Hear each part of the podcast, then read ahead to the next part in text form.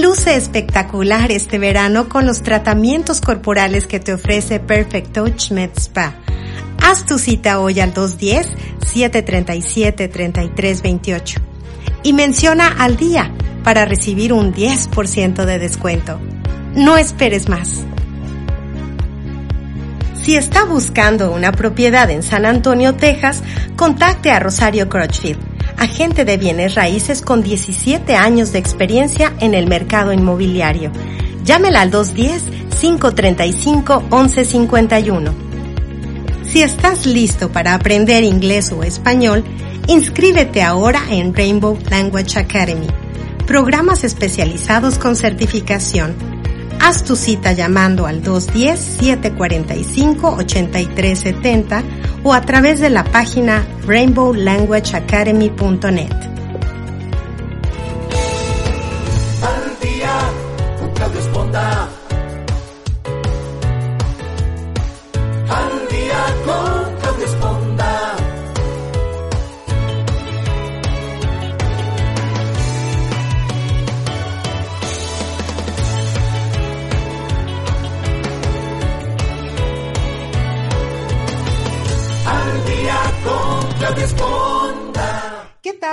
buenos días. Qué bueno que nos acompañan esta mañana nuevamente aquí en el programa Al Día. Yo soy Claudia Esponda y mando un saludo muy cariñoso a toda la gente que nos escucha en Europa, en Centro, Sudamérica, en los Estados Unidos y obviamente en mi México lindo y querido. Un beso a toda la gente que como siempre nos acompaña a través de nuestras plataformas en Spotify, en Amazon Music, en YouTube, en Facebook en iTunes, en etcétera, etcétera, etcétera.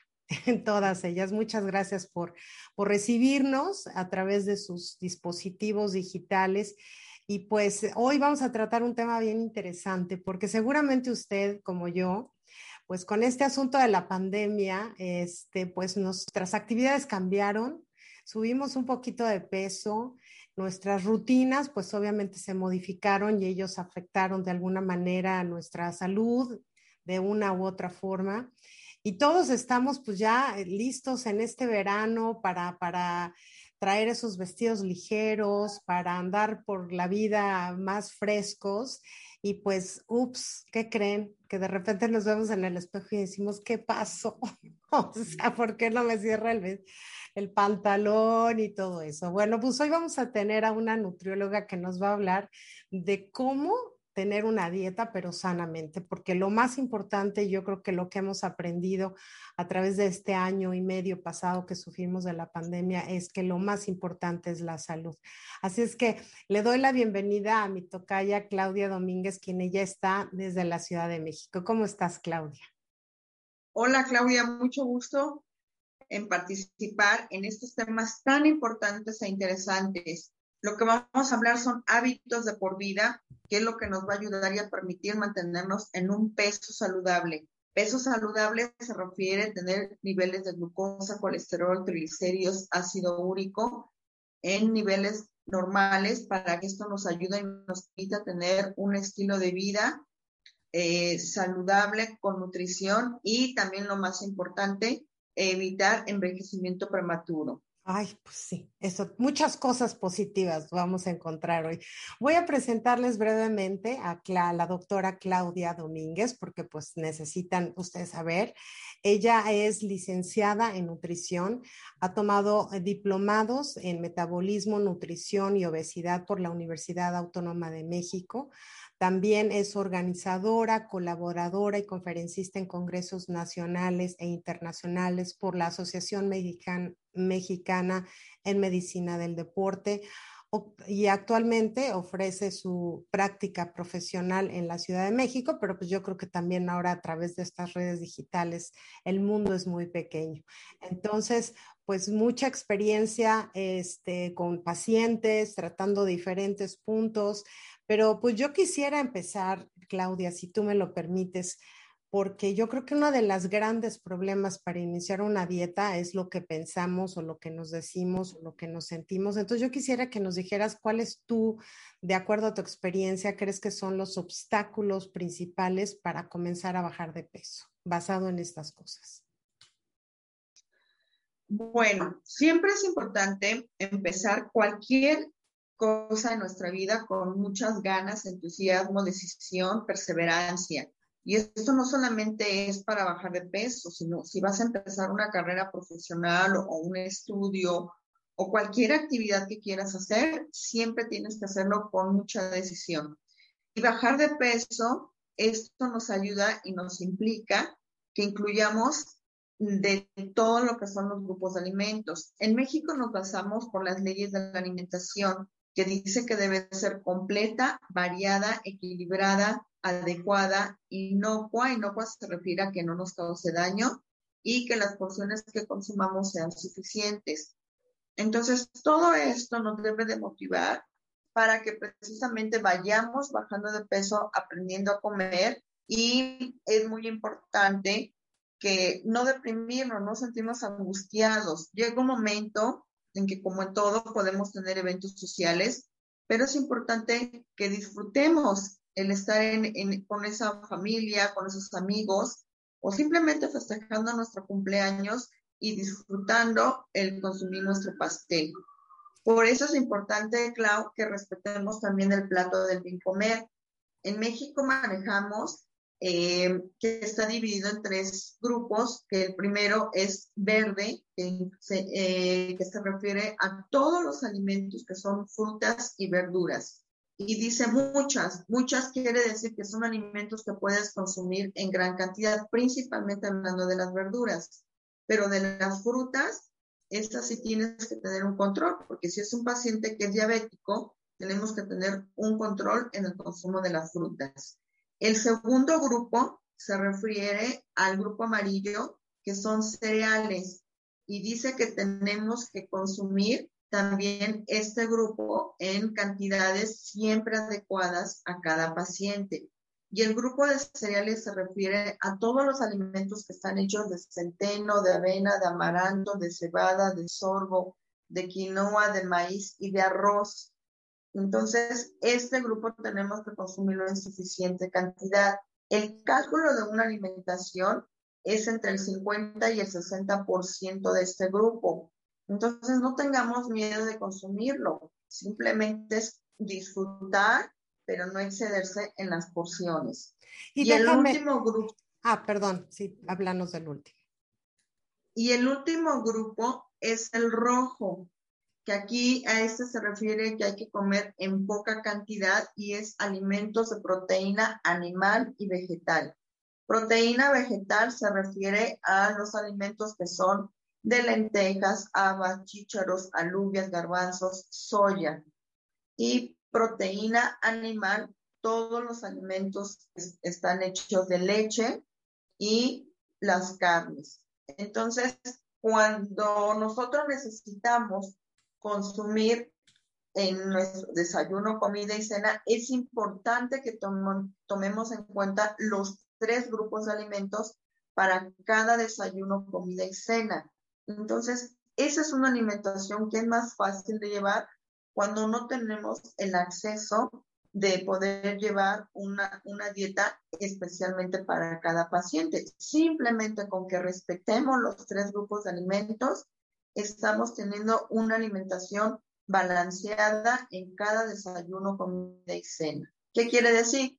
Que en un desayuno voy a aportar un alimento que sea del grupo verde, que puede ser frutas, ejemplo, una manzana, en el desayuno puedo consumir cereal que puede ser de maíz, un cereal de avena o un cereal de quinoa y lo combino con un alimento del grupo rojo que es leche. Entonces aquí ya estoy combinando los tres grupos de alimentos en el desayuno. Y en la comida. Yo, yo antes de irnos así a detalle, quisiéramos ir, que fuéramos desglosando poco a poco todo este, Claudia, porque para empezar, creo que cuando hablamos de dieta, empezamos en un estrés de que vamos a dejar de comer qué. Entonces, ahorita que me estás explicando que, bueno, sí podemos tener una dieta balanceada de acuerdo a estos tres grupos, yo creo que es empezar a quitarnos esa idea de que ya empiezo un sacrificio y aquí ya me voy a cortar las venas y ya no sé cómo le voy a hacer al tercer día. Yo creo que es conceptualizar que la comida está afuera y que solo es la elección de lo que hacemos lo que nos afecta o nos retribuye en nuestra alimentación. ¿No es así? Es cambiar ese chip para empezar, ¿no? Sí, exacto. El hecho de empezar una dieta no significa que dejes de comer, es aprender a comer. De hecho, el término dieta es la cantidad de alimentos que consumimos en 24 horas. Ah, ok. Entonces, nosotros estamos a dieta desde que estamos en el vientre materno porque nuestra madre ya nos está alimentando y dejamos de estar a dieta hasta que morimos. Nadie puede dejar de comer, aunque sea una persona que esté hospitalizada. Entonces, eso es muy importante, especificar qué dieta es la cantidad de alimentos que consumimos en 24 horas. Hay personas que pueden tener una alimentación muy desproporcionada y hay otros que pueden tener una alimentación que cuidan todo lo que están consumiendo. Entonces, ambas personas están a dieta, pero una persona lleva un control más saludable de su alimentación que, la otra persona. Entonces, no pensemos que dieta siempre es para bajar de peso. Sí, hay, que quitarnos eso de la mente. Exacto. Hay dietas, Clau, que ayudan a subir de peso, hay dietas para mantener el peso y dietas para bajar, así como también hay dietas que se manejan a nivel hospitalario, que son dietas enterales y parenterales, que son una alimentación un poco más estricta porque se entiende que el paciente está hospitalizado y probablemente no puede tener una alimentación a través de consumir por medio de la boca, sino son sondas sondas que se manejan a nivel enteral a través del brazo, parenteral o a veces gástrica. Gástrica quiere decir que es directo al estómago. Entonces, dieta es consumir de todos los grupos de alimentos, respetando las leyes de la alimentación y el plato del bien comer. Ah, y no estresarnos, porque generalmente visualizamos que dieta es para bajar de peso, dejar de comer y que te vas a privar a veces de comer un pan dulce, una tortilla o a lo mejor comer una sopa de pasta o un espagueti. Realmente a los pacientes les manejo de todo, pero obviamente que las porciones que requiere cada paciente. Y eso es lo que te ayuda a no tener un pues, exceso de peso. miedo Exactamente, que no tengas miedo, que no te sientas con decir, hijo, le voy a bajar eh, de peso y voy a, me van a quitar muchos alimentos y que esto te produzca estrés, ansiedad, miedo, frustración o enojo porque vas a dejar de comer. Es aprender a comer, familiarizarnos con, con los alimentos, pero saber en qué porciones es para cada paciente. Obviamente es muy importante tomar en cuenta las enfermedades en el paciente. Y yo, y yo quería hacer hincapié en, ese, en esos puntos, porque bueno, para entrar directamente a lo que son dietas para bajar de peso, bueno, hemos escuchado una cantidad impresionante, que la dieta de la luna, que la dieta del jugo de todos los días, que, la, que, que agarra la dieta que me dio mi mamá, que con esa yo bajé. Yo creo que es importante puntualizar, Claudia, y seguramente tú lo haces con tus pacientes, que no todas las dietas son para todo el mundo, ¿no? Pero entonces, ¿cuáles son las características que necesita un paciente para entender qué dieta le corresponde? O sea, tiene que ver con su peso, con la edad, con, con qué tiene que ver para que tú elijas una dieta para un paciente. Sí, una alimentación siempre tiene que ser calculada para cada paciente y es muy importante tomar en cuenta la edad, el peso, la estructura ósea, es decir, a sus huesos qué tan robustos son, porque no es lo mismo una mujer latina a una mujer africana, asiática o europea. Entonces, eso es muy importante tomar en cuenta. Se le llama estructura ósea. Y hay tres tipos. Estructura ósea, que se le llama ectomorfa, es decir, para personas de huesos delgados, estructura ósea mediana, que es mesomorfa, o estructura ósea robusta, que es endomorfa. Entonces, eso también tiene mucho que ver, nuestra estructura ósea, nuestros huesos, nuestro esqueleto. Entonces, la edad, una persona, la edad, una persona de huesos delgados jamás va a poder tener el peso de una persona de complexión robusta o viceversa. También tiene que ver las enfermedades, si el paciente es diabético o es hipertenso. Em, em, el sexo, obviamente que siempre va a haber un peso distinto en el hombre y la mujer. Entonces, todos estos son factores muy importantes para poder calcular una alimentación. Y bueno, también lo que son hábitos o estilos de vida que generalmente estamos viviendo en, en un mundo donde cada vez dormimos menos, alteramos el ciclo circadiano. El ciclo circadiano es el ritmo que debemos de llevar de la naturaleza, donde teóricamente tenemos que dormirnos lo más temprano al horario que oscurece y levantarnos a la hora que amanece. Porque en este proceso es cuando los órganos llevan a cabo eh, la desintoxicación y purificación del hígado, riñones, e intestino delgado y grueso. Entonces, cuando nosotros dormimos menos horas de lo que corresponde, es lo que también hace subir de peso. Entonces, por eso es importante tratar a los pacientes de forma individual, porque cada quien tiene un estilo de vida distinto, una alimentación diferente, horarios irregulares o ayunos prolongados. Entonces, es, no, no es posible llevar a cabo la dieta que hizo tu tía o la dieta que hizo tal actriz o la, o la, o la dieta reductiva que hizo tu vecina, porque tú no tienes ni la edad, ni el peso, ni la estatura, ni el sexo, ni la enfermedad de esas personas. Entonces, por eso es que muchas veces dicen, es que no bajé de peso, si mi prima bajó bien y yo porque no bajé, Ah, bueno, porque son cuestiones totalmente distintas. Entonces, todo siempre es personalizado. Además, todas las hispanas somos de recomendar, cuando algo te funciona bien, bueno, le quieres casi, casi como si te pagaran, le recomiendas a todo mundo. Entonces, yo creo que es importante este punto. Y, y bueno, para entrar así ya directo al tema de cómo, cómo bajar de peso sanamente. Creo que tú tienes unas leyes, unas bases en las que empiezas a, y estamos hablando específicamente de bajar de peso, porque ya entendimos lo que es dieta, ahora vamos a entrar a bajar de peso, que ha sido, híjole, yo creo que vamos a tener años trabajando sobre esos temas, Claudia. Sí, mira, bajar de peso es, eh, si tú lo ves desde el punto de vista saludable, obviamente que esto es lo que te va a motivar hacer siempre el tratamiento y que cuando bajes de peso aprendas también a mantenerte. Pero sí es muy importante que cuando bajemos de peso no confiarnos, porque muchas veces creen que el hecho de haber bajado de peso ya no puedes desarrollar diabetes, hipertensión, obesidad o problemas digestivos. Entonces, es, aunque hayas bajado de peso, aprender a comer.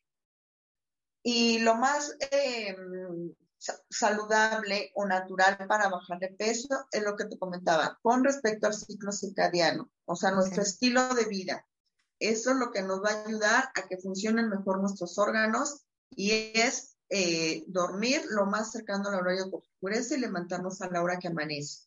Como adultos tenemos que dormir entre 7 a 8 horas diarias, pero en los horarios que corresponden un niño o adolescente debe dormir entre 8 a 9 horas diarias. Entonces, si tú empiezas a cambiar tu estilo de vida, vas a ayudar a que tu organismo no suba de peso, probablemente se mantenga, pero si quieres bajar de peso es importante también asociarlo con un tipo de actividad física.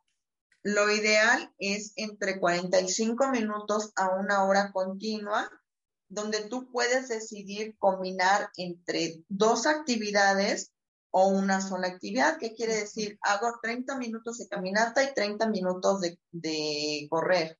Eso puede ser un día. El siguiente día puedo hacer clases de zumba una hora. La siguiente ocasión puedo hacer bicicleta estática una hora. El objetivo es mínimo tres días a la semana. Si puedes hacer una hora es mejor y si puedes hacer también más días, obviamente que se obtienen mejores resultados. Cambios en tu alimentación. Tratar de consumir lo que eh, platicábamos hace, hace un momento con respecto a los tres grupos de alimentos. Y también consumir agua. Vamos a hacer limpieza en aparato digestivo, en vías urinarias. Y el agua es un líquido importante que podemos eh, ayudar para hacer limpieza. Esto también es importante. El consumo del agua es, hay una, una recomendación. El peso actual, se divide el peso actual entre siete. Siete es una constante. Y el resultado es el número de vasos que debes de tomar. porque no todas las personas requieren la misma cantidad de líquidos, depende del exceso de peso que tengas. Entonces, es, acuérdate, el peso actual dividido entre 7. Y ese resultado se refiere al número de vasos que debemos de tomar. Es un excelente tip, ¿eh? Ese es un excelente, ese es un excelente tip porque todo el mundo te tienes que tomar ocho vasos de agua y tú dices, híjole, pero si no me entran ocho vasos. Pero bueno, ¿qué, otra, Sí, o sea, siempre, eh, y puede ser agua en natural, agua de frutas, de verduras, o combinar frutas con verduras. El café también y té entra de, eh, en los líquidos. Pero sí, o, sea, lo que te comentaba, siempre las recomendaciones tienen que ser personalizadas. Otra recomendación también para ir bajando de peso de una manera natural es respetar los horarios de nuestros alimentos. Al despertar, teóricamente tenemos una hora para desayunar, cinco o seis horas después es la comida y cinco o seis horas después es la cena. Es decir, no dejar periodos tan largos de ayuno. los ayunos prolongados te ayudan a subir de peso y generan muchos problemas digestivos como inflamación, gases, gastritis, colitis. Entonces, por eso es importante tratar de respetar los horarios. Si no puedes respetar esos horarios, entonces consumir colaciones. Colaciones se refieren a alimentos que son ligeros y nutritivos.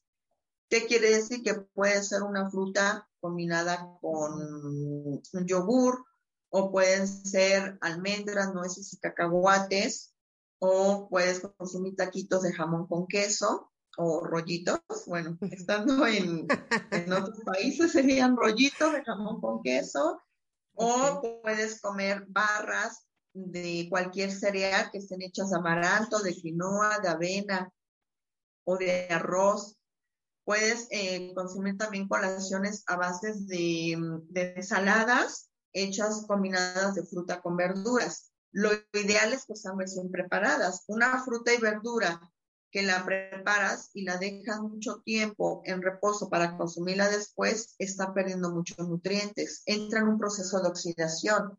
Entonces aquí lo ideal es de que sean alimentos que estén recién preparados. Si no es posible, entonces llévate tus porciones enteras de verduras, por ejemplo, de jitomate o de zanahoria u hojas de lechuga, para que te las puedas comer en el momento y que contengan más nutrientes a cuando ya pasaron muchas horas de preparación. Otra colación puede ser un sándwich o puede ser em, también una torta o un huevo duro. O sea, son muchos alimentos nutritivos que puedes consumir. Entonces, esas colaciones te van a permitir que no dejes periodos tan largos de ayuno y que cuando llegues a comer, ya no comas con tanta desesperación, que al final de cuentas cuando comes con tanta rapidez, terminas tragando el alimento. Sí, ya ni lo masticas y casi lames el plato. Exacto, y ese es un punto también muy importante, Clau. Se tarda 20 minutos en que llegue la información al cerebro de que estamos comiendo. ¿Qué mm. quiere decir? Que si tú te tragas el alimento en 10 o 15 minutos, no ha llegado la información al cerebro de que estás comiendo y eso hace que comas en mayor cantidad. Entonces, por eso es importante disfrutar los alimentos, masticarlos. La nutrición empieza desde la boca, desde que nosotros mordemos con los dientes y trituramos con las muelas que muchos pacientes se ríen, pero la realidad es que no lo hacemos. nos tragamos los alimentos, el estómago tiene que trabajar triple función. ¿Por qué? Porque no mordimos, ni masticamos los alimentos, ni los trituramos, y el estómago tiene que llevar a cabo la función de los dientes, de las muelas y del estómago. Y eso es el que nos inflamemos. Al inflamar nos causa pesadez, te da sueño. El cerebro le tiene que mandar sangre al estómago para poder llevar a cabo la digestión y eso es lo que hace que te cause sueño. Ah. Entonces son muchos factores los que influyen para que subas de peso. Entonces todo esto los tenemos que ir cambiando paso a paso. No vas a lograr todos estos cambios en una semana pero entre más rápido los puedas hacer, vamos a poder obtener mejores resultados. Y yo creo que si la conciencia, o sea, ahorita me estás diciendo horarios, este, dormir, tomar agua. Yo creo que a, veces nos preocupa que comemos mucho o comemos muy poco y a mucho tiempo, o sea, muy seguido, pero no solo tiene que ver con la comida, realmente es algo integral el que la gente suba de peso. Aquí eh, me, llama la atención algunas cosas. Tú mencionas que no comer hace que suba de peso una persona. ¿Por qué nos quieres hablar así brevemente de eso? Porque yo he oído mucha gente que está en ayuno por más de 12 horas y de repente se da unos atracones y sube de peso. ¿Qué, qué pasa con esta situación, Clau? Cuando dejas ayunos prolongados, el organismo se convierte en ahorrador de energía, pero en forma de grasa. ¿Para qué? Porque la grasa es lo que le va a dar más energía y el, y el organismo va a poder obtener, es, em, es, va a poder aguantar ese ayuno prolongado a través de la grasa que tiene en reserva. Hay células de tejido adiposo que se, son exclusivamente para guardar grasa. Entonces, por eso no es adecuado hacer ayunos prolongados. Y efectivamente, ahorita la moda es dejar ayunos prolongados.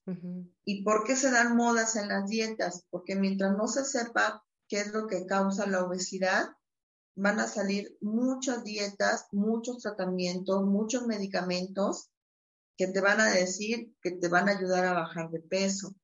Geles reductivos, fajas, entonces, lo ideal es no dejar ayunos prolongados para evitar que tu cuerpo se convierta en ahorrador de energía. Ay, muy padre. Cuando dejas un ayuno prolongado, es lo que te causa el atracón. Decir, ay, es que tengo tanta hambre que en lugar de comer las porciones que te corresponden, comes más porque tienes mucha hambre.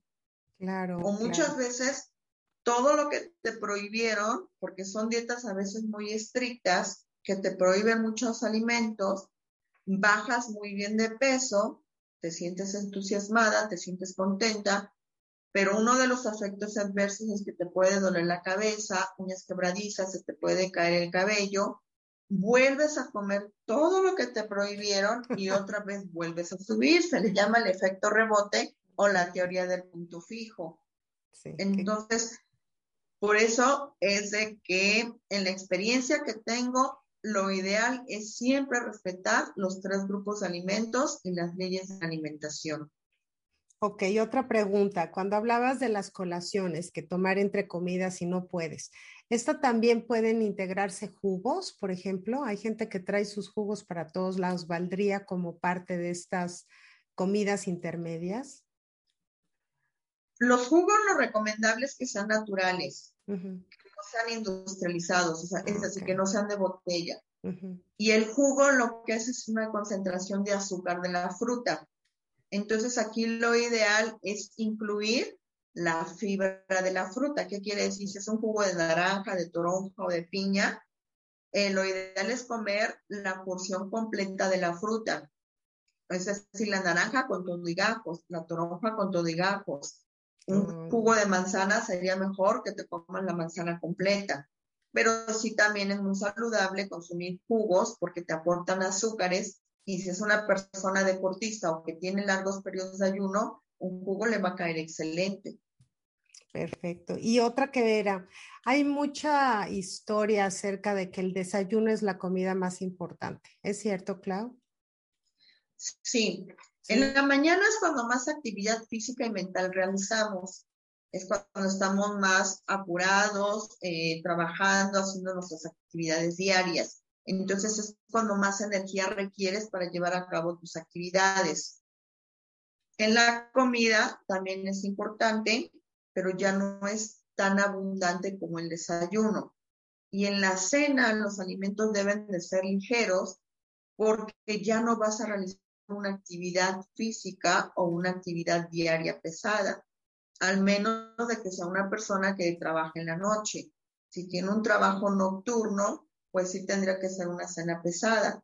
Pero si eres una persona mm. que te vas a cenar y te vas a ir a dormir, lo ideal es dejar pasar una o dos horas para irte a dormir. Pero sí, definitivamente en cualquier país siempre es importante un desayuno abundante y máximo una hora después de que te levantaste, porque es cuando tu cuerpo ya requiere de más alimentos para que tus órganos puedan llevar a cabo sus funciones diarias y evitar que el cuerpo ahorre energía. A veces hay pacientes que me dicen, es que, ¿qué crees? A mí no me da hambre. Sí, yo no se me apetece, ah, no se me antoja desayunar tan pesado. Digo, bueno, divide tu desayuno. A la hora, máximo una hora después de que te levantaste, come medio desayuno y a lo mejor una o dos horas después te comes la otra parte del desayuno. Pero el objetivo es tener alimento desde recién levantada para que puedas tener tus actividades diarias. Ay, aquí me, me, cayó pedrada, así, porque yo soy de esas de que no, ya no se me antoja nada hasta las 11, 12 del día, pero bueno. Sí, claro, pero así vas a evitar tener problemas digestivos como gastritis, colitis, gases e inflamación. Vas a empezar a tener más energía, vas a poder tener mejor, mejores decisiones porque ya empezaste a comer alimento. No es necesario que sea todo tu desayuno completo, pero por lo menos la mitad.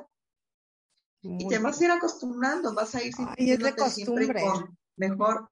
Sí, exacto. Costumbres, son malas costumbres que uno adquiere y con estos ritmos de trabajo de tengo que salir corriendo y no tengo tiempo y tengo una junta y estoy todo el día pegada o la gente que está trabajando en, en oficina, también ha cambiado sus hábitos, o sea, ahora ya no come quizá la hora que comía porque como está cerca del refrigerador de su casa, pues lo puede hacer a cualquier hora y los hábitos cambian. He escuchado, Claudia, y quizá tú hoy nos puedas este, enseñar un poquito y guiar en esta, en esta área. Es cierto que es primero necesario limpiar, luego purificar para que luego se regenere a través de una dieta el organismo, a través del alimento. Sí es necesario hacer como una limpieza o un detox o tantas cosas que ahora escucha, es necesario. Los órganos por sí solos siempre se limpian en la noche. Entonces, no es necesario una dieta para desintoxicarte. Mira, de 11 de la noche a 1 de la mañana se limpian los riñones. De 1 de la mañana a 3 es vesícula eh, e hígado. De 3 a 5 son los pulmones y de 5 a 7 es intestino delgado y grueso. Entonces, si tú respetas esos horarios, tus órganos automáticamente se están limpiando. Claro, también hay que ayudarnos por medio de consumir alimentos que sean más saludables, que no sean alimentos industrializados, congelados o alimentos muy irritantes. Entonces siempre es mejor consumir frutas y verduras crudas. Y, y si se pudiera recién cosechadas, pues es mejor porque contienen los nutrientes.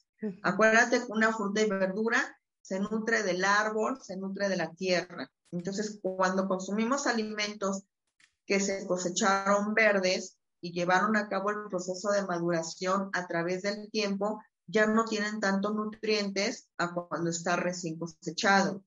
Entonces, si queremos hacer una purificación de nuestro organismo, simplemente con consumir agua o té o, agua eh, de frutas o de verduras, tener una alimentación que, sean alimentos preparados, asados, servidos al vapor. Eso es lo que nos va a ayudar a mejorar la digestión y nuestro organismo solito va a tener una función adecuada.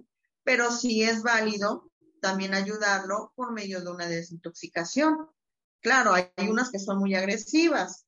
Entonces, no, lo, ideal es respetar nuestro ciclo circadiano, una alimentación lo más saludable y, y balanceada que se pueda, porque si también te excedes consumiendo más alimentos de un grupo que de otro, entonces también estás haciendo que tu organismo trabaje más.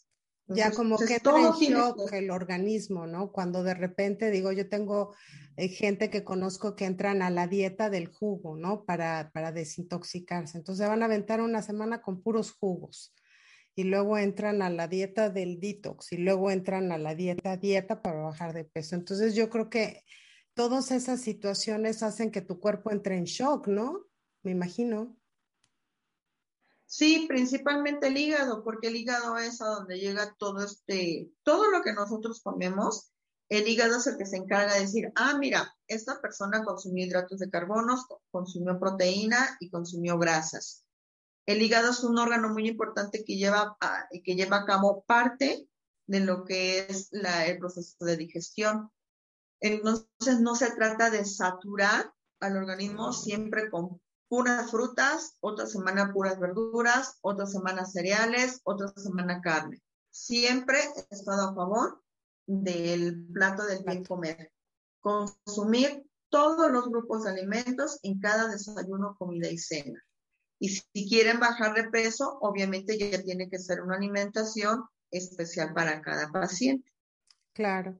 Ahora, ¿qué alimentos sí son necesarios, así como quitar de la dieta definitivamente? Porque digo, todos tenemos nuestros, este, nuestros gustitos que nos gusta. Hay gente que le gusta el chocolate, hay gente como yo que, bueno, pude haber sido ratón en mi otra vida porque yo no puedo dejar de comer queso.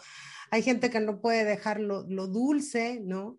Hay algunos alimentos que sí deben estar totalmente fuera de una dieta para poder regresar a esa dieta balanceada y poder mantenernos. Sí, los refrescos. Los refrescos no son una bebida ni saludable ni nutritiva. Todos los jugos industrializados, todos los tés industrializados que te venden de botella, y, todo lo que son las bebidas energéticas contienen mucha cantidad de azúcar. Entonces los azúcares en exceso se convierten en grasa. Entonces te van a elevar la glucosa, pero también te van a elevar los triglicéridos. Entonces no son bebidas que sean recomendables. Jugos, refrescos y tés industrializados, definitivamente quitarlos de la alimentación. Así como también todo lo que son pastelillos, todo lo que se ha industrializado de, de marcas, que le, eh, que le ponen mucha cantidad de azúcar y aunque sean alimentos dulces les ponen sal porque la sal es un conservador. Entonces tratar de, de disminuir o de quitar ese tipo de, de alimentos, así como también pastelillos, pasteles, helados. O sea, obviamente una cosa es que tengas un antojo y que sea esporádico a que lo tengas como un hábito. Entonces, si te vas a comer un helado, entonces disminuye la cantidad de azúcar en tus bebidas para que exista el equilibrio. Entonces, eso, eso es lo que tenemos que aprender a hacer. Dice, ¿sabes qué? Se me antojó un helado y los helados son muy dulces, o se me antojó un refresco, o fui a un evento social y lo único que tenía para tomar era refresco, entonces ya no comas azúcar el resto del día porque sabes que ya te estás descompensando en esas cantidades de azúcares. Entonces, todo eso es, eso es muy importante. ¿Y la industria, la industria de, de, los refrescos y de los jugos no te van a decir la cantidad de azúcar que contienen. Nunca. Entonces, pero sí es importante que, que no los tomes. A veces un paciente me decía, ¿y si lo diluyo? Le digo, es que aunque lo diluyas, no le estás quitando la cantidad, la cantidad de azúcar. Oh estás tomando esa misma cantidad distribuida en, en todo el día. Entonces, lo ideal es mejor no consumir esas bebidas. En cuanto a las harinas, Pues todo lo industrializado contiene harina de trigo, harina de maíz y de soya.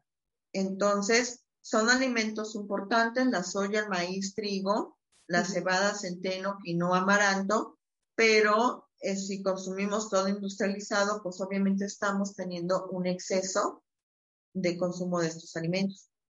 Y si no hacen ejercicio y si el paciente es diabético, pues imagínate toda la descompensación que tiene en su, en su organismo. Oye, los lácteos, Claudia, porque he escuchado, hay muchas teorías acerca, acerca, de los lácteos, que hay que quitar todos los quesos, todas las leches, que solo las de almendra, que las de soya. ¿Qué, qué, recomendaciones hay al respecto? ¿Si nos, ¿Si nos suben de peso todo esto? Mira, yo sí recomiendo el consumo de lácteos, ya sea en forma de leche, yogur o de quesos. Los quesos blancos no te hacen subir tanto de peso como un queso amarillo, que es un queso maduro y que tiene grasa vegetal. Entonces, eso también es muy importante, saber comprar un queso hecho a base de leche, porque déjame decirte que existen quesos que se les llama anugos y que son quesos de plástico que jamás utilizaron leche. ¿Cómo crees? Entonces, eso, eso también es un tema muy importante. La alimentación, la nutrición son muchas cuestiones que la, industria de los alimentos no nos va a decir. Entonces, cuando consumes un queso que está hecho de leche, obviamente el sabor es distinto y si te está nutriendo, cuando es un queso análogo, que es un, queso que está hecho de plástico. Entonces, sí podemos consumir leche, podemos consumir yogur, podemos consumir quesos, Aquí lo que podemos hacer también es disminuir un poco el consumo de lácteos. ¿Qué quiere decir? A lo mejor en el desayuno tome leche y en la noche voy a cenar con bebida de soya o bebida de arroz o de almendra o eh, bebida de coco. Solamente se le llama leche a lo que proviene del mamífero, que puede ser de la, de la vaca, de la burra, o una, o una leche de, la mujer o de cabra o leche de, o la leche o la leche de la mujer, a eso se le llama leche. Se le llama bebidas de arroz o de almendras o, de coco, porque a estas no se les puede llamar leche porque no provienen de un mamífero. Entonces lo correcto es decir bebida de arroz, de almendra o, o de coco o de soya. Entonces, podemos ir alternando. En el desayuno puede ser leche y en la cena bebida de soya. Al otro día me despierto y puedo tener una eh, bebida de coco y en la cena leche y así puedo ir alternando. Entonces, no, no es necesario quitar totalmente los lácteos, al menos de que el paciente tenga colesterol elevado o tenga problemas digestivos o intolerancia para digerir los lácteos. Pero podemos ir disminuyendo, o sea, un 50% de lácteos, un 50% de cualquiera de estas bebidas. Ya, bueno, pues sí, sí es bien importante. Ya eso me dejaste con los ojos abiertos de lo de los quesos de plástico. O sea, ya voy a empezar a leer las etiquetas porque yo creo que también ese es uno de los grandes factores. No vemos muchos productos que dicen light, cero azúcar, este, con, y, la verdad es que no, no sabemos los términos, eh, digamos que de, de, la producción, porque las azúcares se dicen en diferentes nombres. Entonces, hay que aprender un poquito a leerle. ¿Tú, tú ayudas a tu gente, a, tus pacientes a que entiendan a leer las etiquetas de los productos? Sí. En México, eh, por parte de la Secretaría de Salud, hace un año les pidieron a las empresas que pusieran un hexágono en donde se especifique que ese alimento contiene y dice así, exceso de azúcar, exceso de grasa, exceso de, mm, de mm, alimentos grasos. Entonces, obviamente se enojaron, pero en México tenemos un grave problema de obesidad. Entonces la gente empezó a mostrar más interés en cuidar lo que estaba comprando, porque obviamente que lo que compras es lo que, lo que vas a consumir. Y a lo mejor siguen comprando los alimentos, pero ya no en esa porción o en grandes cantidades. A lo mejor si antes te comprabas cuatro, cuatro, cuatro cajas de galletas, pues ahora ya reduces a dos, porque sabes que dice exceso de azúcar, exceso de grasa. Entonces, sí es importante que, que nosotros como consumidores tengamos esa información y que también la industria alimentaria sea lo más claro en especificar qué es lo que está, lo que nos está vendiendo. Es lo, por ejemplo, con respecto a los quesos análogos, no es un tema nuevo. Por, lo menos son de 30 a 40 años que te estoy hablando de, de quesos análogos y que, que, nosotros no lo sabemos. O, por ejemplo, cuando compramos de estos polvos de, para decirle, ah, le di a mi hijo un leche con chocolate. Muchas veces pensamos que le estamos dando chocolate, pero la, la, etiqueta dice polvo con sabor a chocolate. ¿Qué quiere decir? Que, te están dando un polvo que te sabe a chocolate, pero realmente no contiene tanto chocolate, que el, chocolate está hecho de cacao, o sea, de cacao a lo mejor tiene un 15% y el resto es un saborizante y colorante que se le llaman aditivos alimentarios y por eso te sabe a chocolate. Y cuando tú vas y compras un chocolate que está hecho realmente con cacao, obviamente que el, precio es muy elevado, porque tú estás comprando un polvo que te sabe a chocolate, pero el otro es chocolate que te están vendiendo y que es un chocolate puro, o sea, hecho de cacao puro. Entonces también por eso los precios varían cuando tú, cuando tú te compras un queso que está hecho de leche o, una bebida que está hecho con mayor cantidad de cacao. Entonces el precio nos dice por qué eh, son esas diferencias. Y uno lo sabe, o sea, tú lo pruebas y dices, ay, este queso sabe distinto, sabe, sabe fresco, sabe jugoso, se derrite muy bien cuando me hago el queso acompañado con verduras o con algún otro alimento. Entonces, eso es lo que tenemos que empezar también a identificar y que las empresas pues también sean lo más legales que se pueden. Ay, pues eso sería un eh, sería maravilloso, pero pues ya hemos visto que es una industria enorme con muchos intereses y te digo, yo me ha tocado ver productos que dicen este 10% de azúcar, pero tiene el syrup de no sé qué de maíz, pero tiene, o sea, ocho nombres que al final tienen 80% de azúcar, ¿no? Otra de las cosas es, ah, oigo mucho a la gente decir, pues precisamente lo que acabas de comentar, de que de bajar de peso sale caro. Y sale caro no porque salga caro en tu salud, al contrario, yo creo que aquí deberíamos hacer un balance de que es importante, pero cambiar esa manera de comprar es diferente porque estás comprando productos que obviamente no tienen tanto proceso y eso hace que se abaraten el producto que estás consumiendo. Entonces sale más caro una lechuga orgánica probablemente que una lechuga ya cortada y que quién sabe qué procesos pasó. Yo creo que es importante que la gente también entienda que comer caro, como se dice, para bajar de peso es, pues, estás ahorrándote doctores y salud por muchos años, ¿no? Exacto.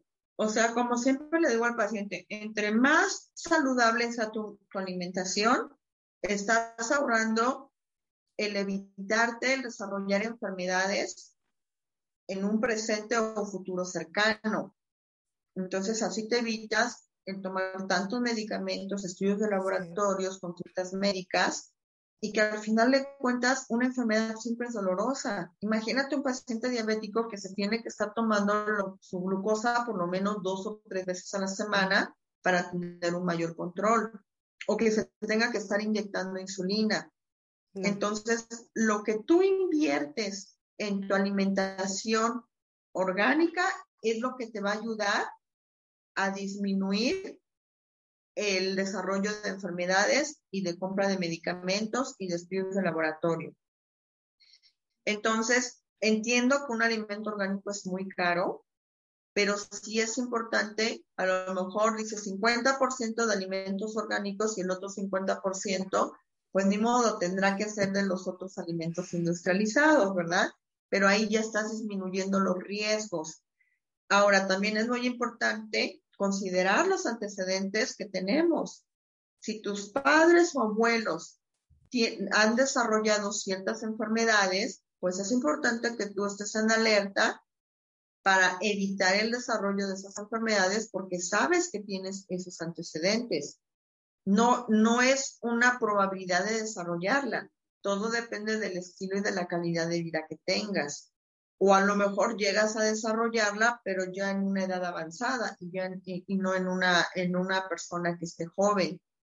Entonces, por eso es importante tratar de disminuir los alimentos industrializados que al final de cuentas todo lo que contienen se le llaman aditivos alimentarios, que es el conjunto de colorantes, saborizantes em, y de conservadores para que estos alimentos se almacenen por muchos meses antes de que nosotros podamos consumirlos. Y eso es lo que te hace subir de peso. El exceso de harinas que contienen de azúcares, de sales, de colorantes.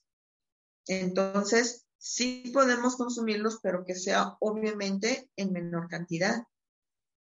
Ahora, y lo ideal es, dime.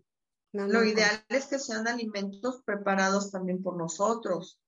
O sea, no es lo mismo una sopa de fideo que tú te preparas a una sopa que, viene sobre. pones agua y ya está lista, ¿verdad? Totalmente, bueno, pero eso es lo ideal. Ahora también vivimos muy ajetreados y ya nada más queremos que en cinco minutos esté la comida. Oye, Claudia, ¿cómo de saber cuál es nuestro peso ideal?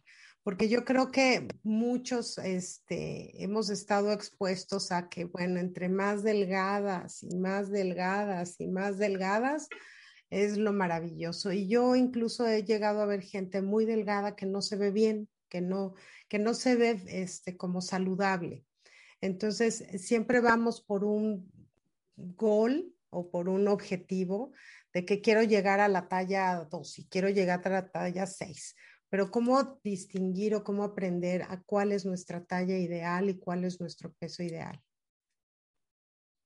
Bueno, un, un resultado así rápido es, por ejemplo, la estatura que tienes es un ejemplo. Si mides 1,70, lo ideal es que estés en 70. Pero lo que te comentaba hace un momento depende de la edad que tienes, de tu estatura, de tu estructura ósea y también de la raza. Entonces, pero así en términos generales, eso es lo, lo recomendable. La estatura que tienes, que sea tu peso. No es exacto, pero sí por lo menos eh, es un resultado rápido. Ok, ¿y por qué con la edad se va ganando más fácil peso? O sea, yo me acuerdo que cuando tenía 18 años, bueno, me comía 14 tacos y no me hacían nada. Bueno, no me comía 14, la verdad exageré, ¿no? Pero hoy me como un chícharo y subo de peso. Bueno, el hombre y la mujer, conforme tenemos más edad, vamos acumulando mayor porcentaje de grasa en el cuerpo. Son cambios hormonales y metabólicos que se dan cada cinco años. Entonces, nunca vamos a poder tener el porcentaje de grasa cuando teníamos 15 años a cuando tenemos 20, 25, 30 y así. Es un promedio. Entonces, son cambios hormonales normales que se van a dar en el hombre y en la mujer.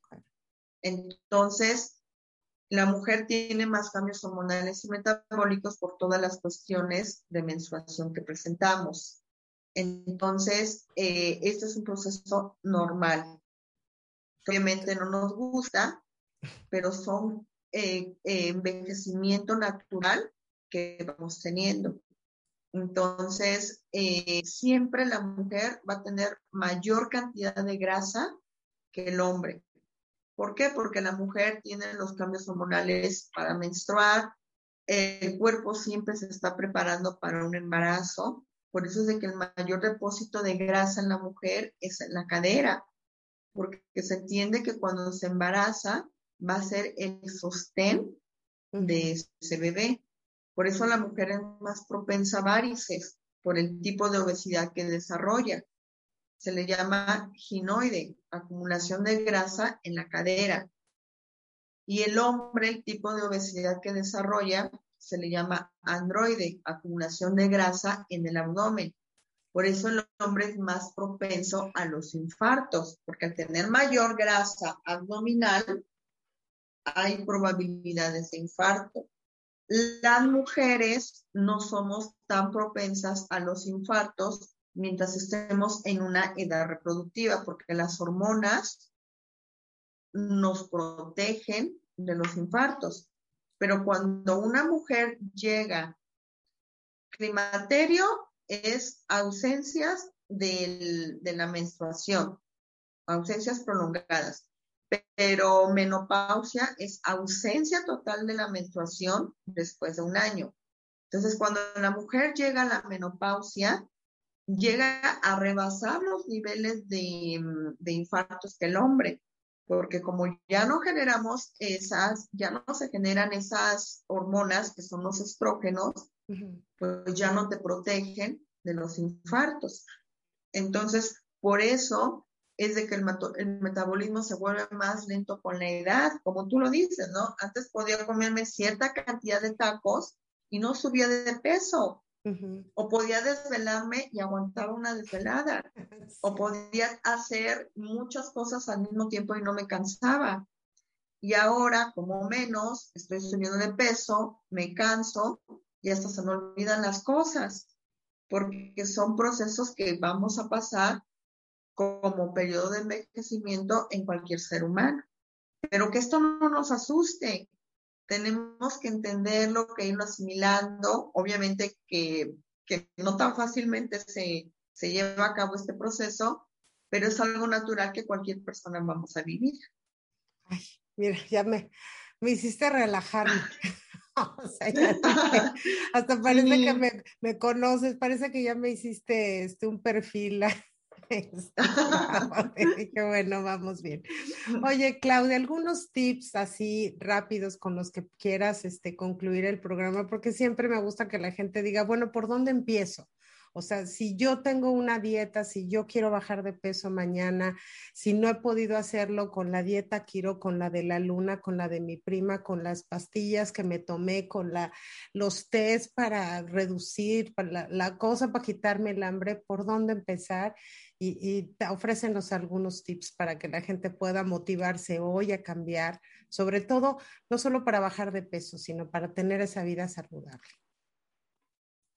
Bueno, si vas a empezar una dieta reductiva, siempre es lo contenta, saludable, feliz, decidida, pensando que vas a obtener un resultado positivo para tu organismo y que vas a prevenir el desarrollo de enfermedades. Si tienes que empezar un cambio de alimentación obligatorio, porque a veces son casos así, porque dices, ¿sabes qué? Tengo que bajar mi glucosa, está muy elevada, o los resultados del laboratorio, resulta que tengo el colesterol y triglicéridos muy altos y, estoy siendo obligado a bajar de peso, entonces manéjalo desde un punto de vista igual positivo, porque sabes que lo que estás aprendiendo son hábitos de por vida y que estos hábitos te van a ayudar y te van a permitir a que tengas un estilo y una, y una calidad de vida eh, óptimo. Eh, otra de las recomendaciones lo que comentábamos, respetar el ciclo circadiano, masticar tus alimentos, no dejar ayunos prolongados, hacer ejercicio por lo menos una hora, tres veces a la semana y em, no, no limitarte a tus eventos sociales. Si vas a tener un evento social que sabes que es tu cumpleaños o que es el cumpleaños de tu amiga o de algún familiar, o que los fines de semana te cuesta más trabajo porque es como en todo, dices, no, es que el fin de semana me dedico a estar en mi vida social, entonces cuídate toda la semana porque sabes que tienes un compromiso social, pero el día que tengas el compromiso social, no te excedas comiendo para que no te genere después culpa. Esta culpa te genera a veces indigestión, dices, no, pues a veces ya me dio diarrea o me siento con inflamación o me siento con gases porque rompí la dieta. Entonces, sigue haciendo el tratamiento lo mejor que puedas, disfruta tu evento social, no te excedas, pero el hecho de que hayas roto la dieta un día significa que al siguiente día sigues haciendo tu alimentación. Entonces, todo esto es lo que te va a ayudar a que sigas teniendo tus convivios. Si vas a tomar bebidas alcohólicas, trata de que sean bebidas transparentes como vodka, whisky, tequila, mezcal, que son bebidas que no contienen tantas kilocalorías como otras bebidas oscuras. Obviamente tampoco te vas a exceder en el consumo de las bebidas, ¿verdad? Es solamente un brindis de una o dos copas.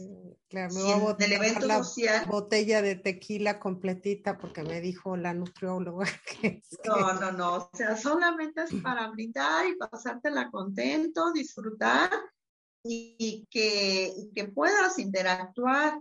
O sea, el, el hecho de estar en un tratamiento reductivo no significa que tengo que limitarme que cambiar todo mi estilo de vida. Obviamente que si hay problemas más difíciles o enfermedades, pues sí tenemos que hacer un cambio y por lo menos siempre le digo al paciente, dame mes y medio, dos meses para bajar los niveles de glucosa que tienes tan alto, de, de colesterol o de triglicéridos, o el problema tan grave que tienes inflamación. O si es un paciente que tiene hígado graso, obviamente tenemos que tener una alimentación todavía más estricta. Pero hablando en cuestión de un paciente que afortunadamente no tiene tantos problemas de salud, es importante que maneje todas las recomendaciones que comentamos. Las colaciones son importantes, que mastique sus alimentos y que si tiene la probabilidad o posibilidad de cocinar en sus propios, su, propio, su propia comida, es lo mejor y no tantos alimentos industrializados. Bien, pues, pues muchísimas gracias, Claudia. Yo quisiera que nos dieras información de cómo podemos localizarte, si alguien quiere consultarte vía este, Zoom, ahora que pues es probable que, que, que estés dando este, talleres o conferencias o citas, facilítanos tus, tus redes sociales o tu teléfono. Es cinco, más 52 55 19 03 3490. Y en Facebook tengo una página que se llama Nutrióloga y Salud, todo junto. Y aquí manejo diferentes recomendaciones en los pacientes o en cualquier persona que quiera tener una recomendación en cuestión de nutrición. Entonces, eso también es muy importante, que entre más información tenga el paciente, es lo que nos va a ayudar y va a permitir que obtengamos mejores resultados. Entonces ya saben, no, no, hay excusas, ya nos dijeron que, ya nos dieron tips. Si usted está decidido a bajar de peso y sobre todo a tener una vida saludable, este, no importa si tiene 18, 20, 30 años, qué mejor que siendo jóvenes, ¿no? Para acostumbrarse y no ya que cuando estamos más grandecitos nos cuesta trabajo hacer esos cambios. Bueno, siempre es un buen día para empezar. Así es que te agradezco muchísimo, Claudia, esta, esta plática, que nos hayas ilustrado con toda la experiencia que tienes en el área de nutrición. Y yo espero pues haber invitado a todos ustedes a crear un poquito de conciencia, que el peso es importante, sí, nos hace sentir bien, nos hace sentir vitales, nos hace sentir, la ropa se nos ve bonita, los hombres y caballeros, pero sobre todo la salud. Yo creo que ese es el punto más importante para ser conscientes que empezar de la salud y la belleza, todo también pues va de la mano. Así es que te agradezco muchísimo, Claudia. Te mando un beso hasta la Ciudad de México. Y gracias por la invitación. No, gracias a ti. Y un beso a toda la gente que como siempre nos acompaña todos los martes y jueves aquí en el programa Al Día. Yo soy Claudia Esponda y nos vemos en el próximo programa. Hasta la próxima. Bye. Hasta luego. Al día con Claudia Esponda.